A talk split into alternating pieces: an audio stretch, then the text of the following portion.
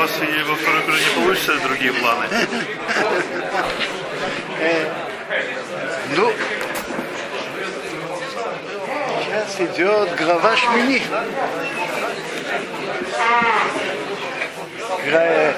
Было на восьмой день. Восьмой день это после семи дней подготовки, который Моше ставил, мешка разнимал, ставил, разнимал, ста, ставил, приносил жертвы, разнимал, ставил, приносил жертвы и разнимал. А вот на восьмой день это уже был день обновления мешкана.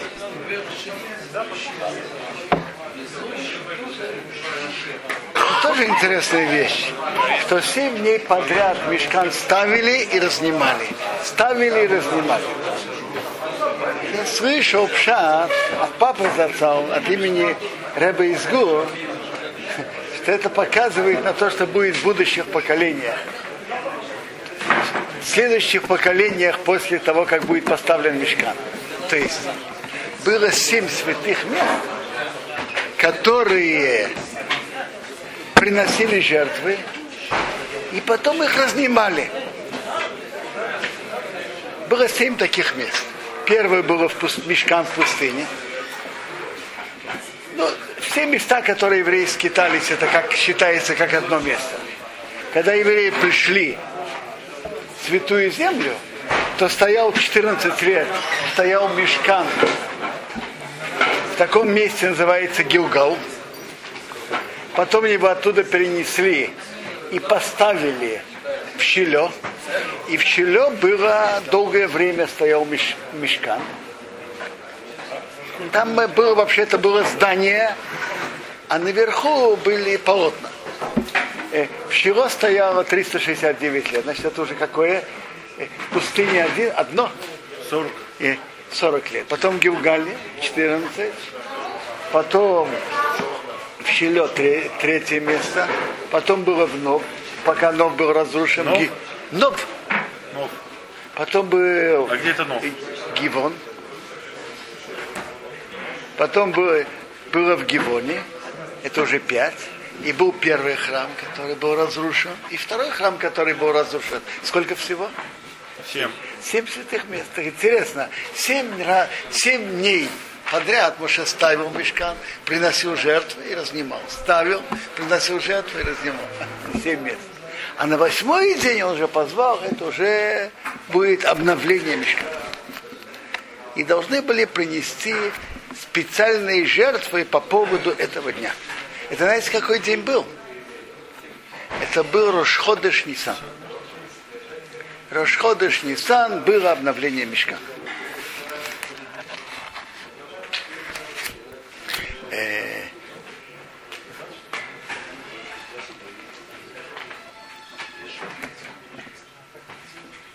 Произош... При... был сошел огонь с неба и, и сжег. И, и, и сжег то, что положили на жертвенник. Куски жертвы ора, э, э, жиры, которые положили. И народ пел Богу, хвалил Бога. Э, Тора нам рассказывает о неприятной истории, которая была. Что два сына Аарона, Надав и понесли воскурение по своей инициативе. С больших людей спрос больше. И поэтому за небольшую ошибку они были так строго наказаны. Бывает, что Бог наказывает больших людей за небольшую ошибку. Чтобы показать, что Бог не смотрит на лица. Не взирает на лица. Вы знаете, что написано про Бога? Что Рой Сапаним, он не взирает на лица, в как шохат, и не берет взятку. Что значит, он не взирает на лица? Даже если человек сделал очень, очень много заслуг, но если он в чем-то сделал нарушение, то это Бог на это то, тоже видит и обращает внимание. Так и, может, нак- именно и потому, они наказывает. большие люди, поэтому они были наказаны, получается. Совершенно Значит, верно, потому что... А, это, это вы правильно заметили. Именно потому, что они великие люди, и с них спрос больше. И поэтому за маленькое нарушение они могут быть наказаны. Вот насчет Моше, что он не получил право войти в землю Израиля. Приводится история, что было у, у воды. Э, По Раше, что он должен был говорить, он ударил. Есть еще комментарии, и комментат, э, комментаторы ломают голову, в чем была его ошибка, Моше. Была небольшая ошибка, в чем-то недопонимание. И за это он был наказан. Наказан в этом мире. Большие люди наказываются в Да, большие люди наказываются в этом мире, а туда они приходят чистыми. Э, А что значит Бог не берет взяток? Очень просто. Рамбам это определяет так, что если, предположим, кто-то сделал, у него есть тысячу заслуг и одно нарушение. Ну, может быть, возьмем. С тысячи заслуг спишем одно нарушение. Останется 999 заслуг. Нет. У Бога ведется два автономных счета. Заслуги э, э, это один закрытый счет, а нарушение второй счет. Два автономных счета. И ведется отдельно. У него тысячи заслуг и одно нарушение. Это два, два отдельных счета. Один не касается другого. Другое дело, что Бог смотрит, э, на каком счете у него больше, больше лежит денег, валюты. Это, это Бог смотрит, где, где больше валюты. В положительном или в отрицательном. Но они ведутся совершенно отдельно. Интересная вещь, что тут написано про них. Один из объяснений, что они, что они не спросили у Мошеи, не спросили своего учителя Моше. Это же новая вещь, делать или не делать. Надо было спросить и учителя у Моше. Они это не сделали. Интересно, там написано Ишмахтато. Каждый взял свой совок. Так написано так, что они не спросили у Моше, не спросили у их отца Аарона, и даже не спросили один у другого. Каждый взял свой совок. Каждый по своей инициативе. Когда человек с кем-то советуется, это бережет его от ошибок. Они что? Куда они знали, что есть Торот? Куда они знали, что есть такая работа Торот? Нет. Куда они научились? Не Нет, быть? то, что есть, кто это не знали, но то, что они сами принесли по своей инициативе, что их не велели, они должны были спросить у Моше. Э, как раз тут в начале главы написано, было на восьмой день, Моше позвал Аарона и его сыновей и старейшин Израиля. Мидраж говорит на это такие слова. Старейшин Израиля. В каждом месте мы видим, что Бог отдает почет старейшин. Э, помните, когда Моше пришел к еврейскому народу? Как пошли, что написано? Пошли Моше и Аарон и собрали старейшин еврейского народа. То есть есть старейшины, руководители народа. Тут тоже они должны были посоветоваться и спросить у Моше. Они это не сделали. И они были великими людьми, и поэтому за небольшое нарушение они были так строго наказаны. Тора нам рассказывает, что Бог им велел, и Моше сказал от имени Бога, что они не должны мрача- омрачать радость его народа по обновлению мешкана. И поэтому, чтобы они не оставляли заросшим свои волосы и не рвали свою одежду. Отсюда видно, что, что человек делает, человек в трауре, рвет одежду и не стрижет. А у вас не поступайте так. И у вас? То есть э, с, братья Надава Авью, Элазар и Тамар. И то же самое Арон. Не ведите, с- не ведите себя, как люди в трауре. Не ведите себя так. И не только это, вы можете взять жертву, которая тут была принесена мучная жертва особая, и можете ее есть. Всегда есть закон. Человек, которого в этот день умер близкий родственник, не имеет права есть от жертвы. Он называется онейн. Слышали такое выражение онейн? В этот день он не имеет права есть мясо от жертвы. У вас исключение. Вы можете взять мучную жертву и есть. Теперь, э, интересная вещь, что Моше получил такой приказ. Про что он получил такой приказ? Про какие жертвы?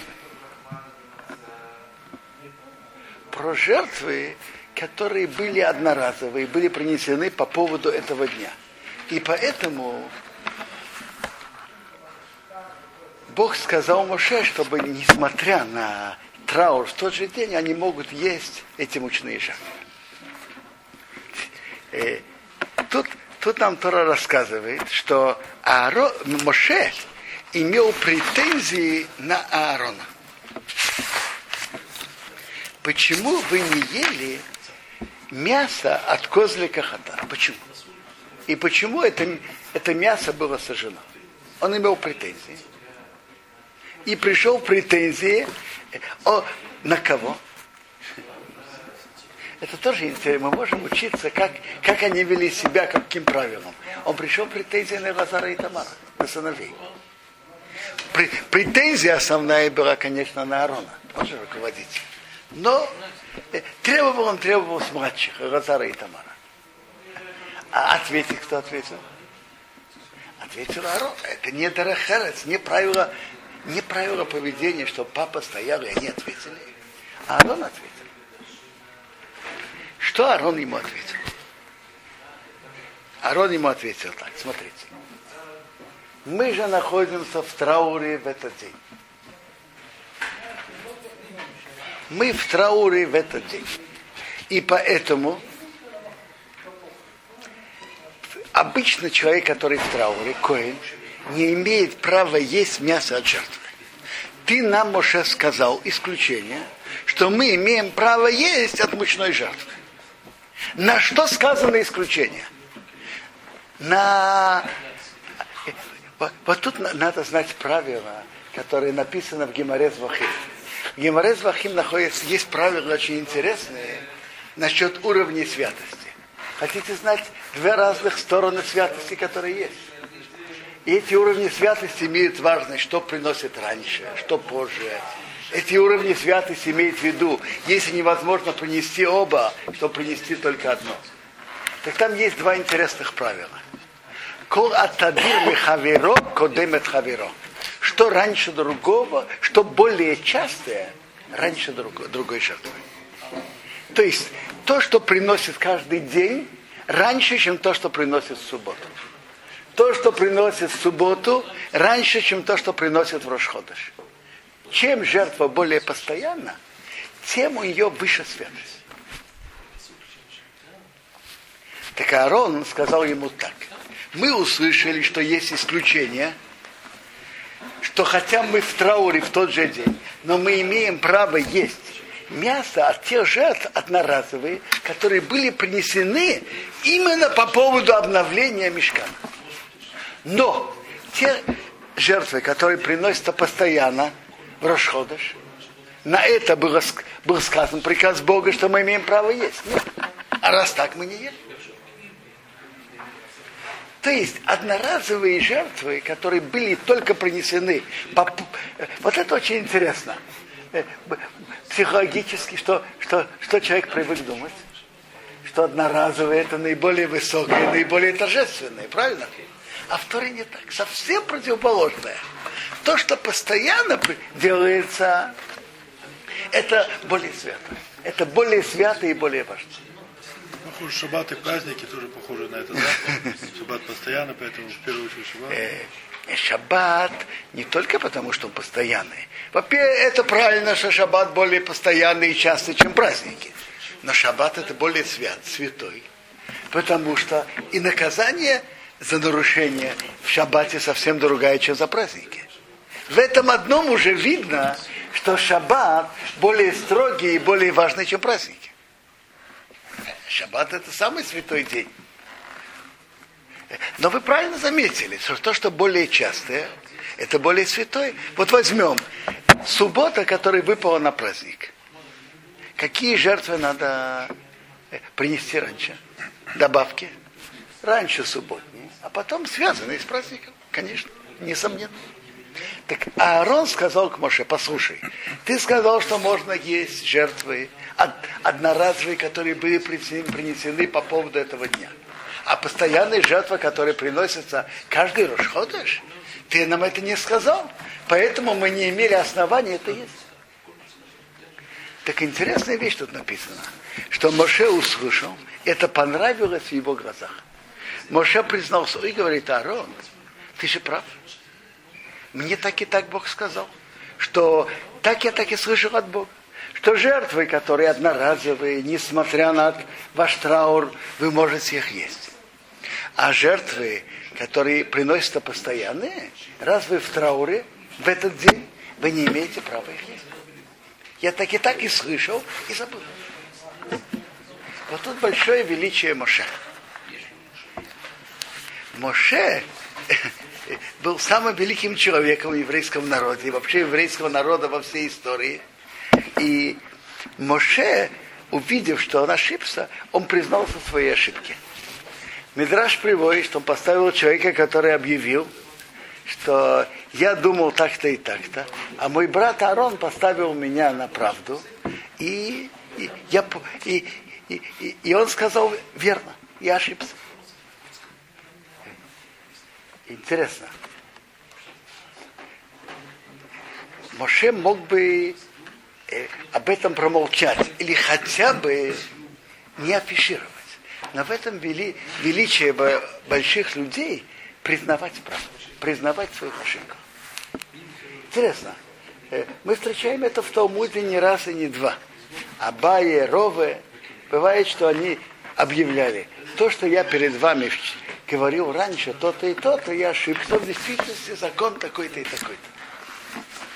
Э, э, один человек сказал так, величие Бога что он никогда не делает ошибок. Величие, величие человека, что он признает свои ошибки и исправляет их. Человек, который думает про себя, что он никогда не ошибается не может ошибиться, он берет в себе величие Бога. Это есть у Бога. У человека, любой человек может ошибиться. Самый, самый большой человек может ошибиться. Но величие человека в том, чтобы он открыл глаза, увидел свои ошибки, признался в них и исправил. И это было большое величие Моше.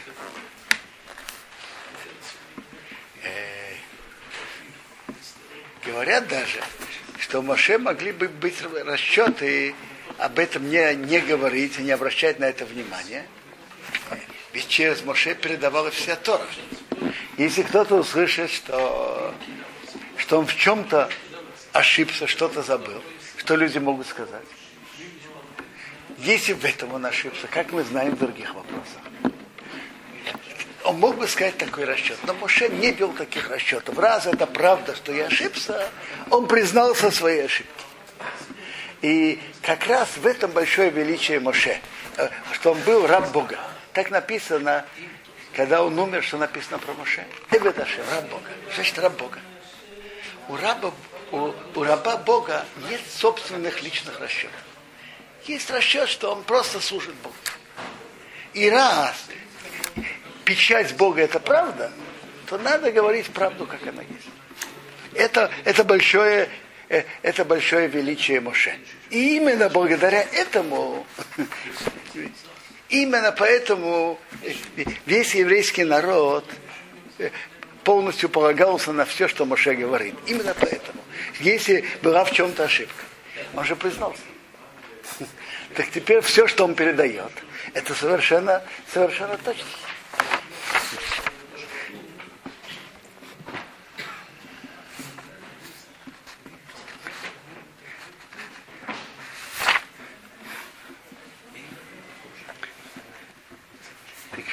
Величие Бога, что он не делает ошибок, а величие человека, что он признает свои ошибки и умеет их исправлять. Дальше наша глава разбирает подробно те виды, которые можно есть и которые нельзя есть. Очень интересно, что Тора повсюду, во всех видах, что она говорит, она говорит, они нечистые, мы имеем кому? Лохем, для вас. Значит для вас, для евреев? Для еврейского народа это наносит духовный, э, наносит духовный урон. Для неевреев это их не портит и не мешает. Для евреев это портит.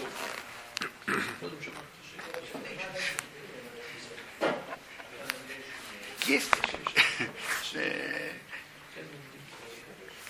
у евреев а, они как принцесса на горошине. Их духовное ощущение, как принцесса на горошине. Она чувствует горошину под, под десятым матрацем. А у других народов нет такой чувствительности. Евреи чувствительны к духовному. И поэтому любая некошерная еда может портиться. Порт. И это чувствуется.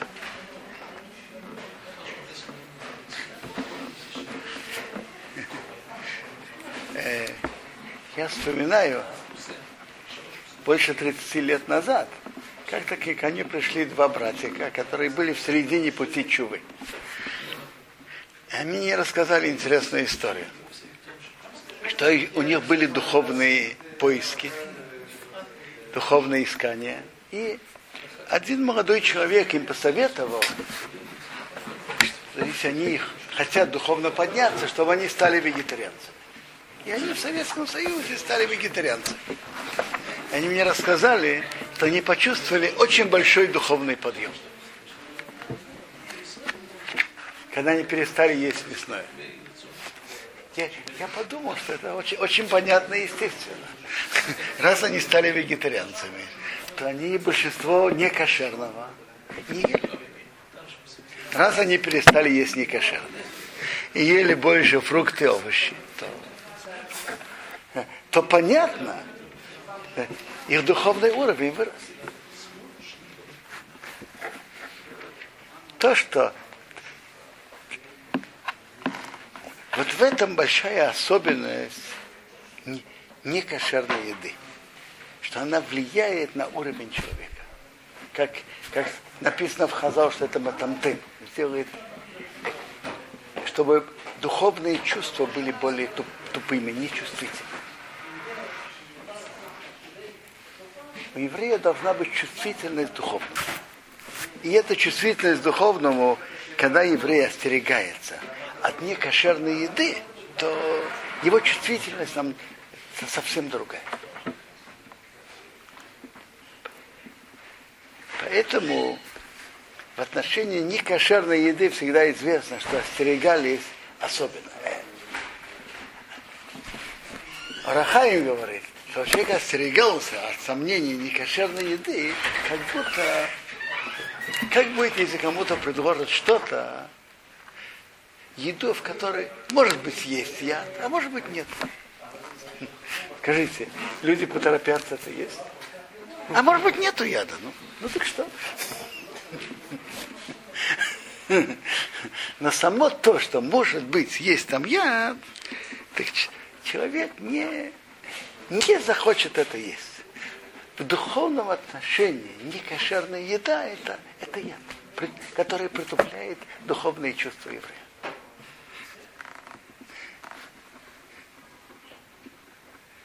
Слава Богу, тут в Израиле есть широкие возможности и, и хорошие ахширим, и хорошее наблюдение.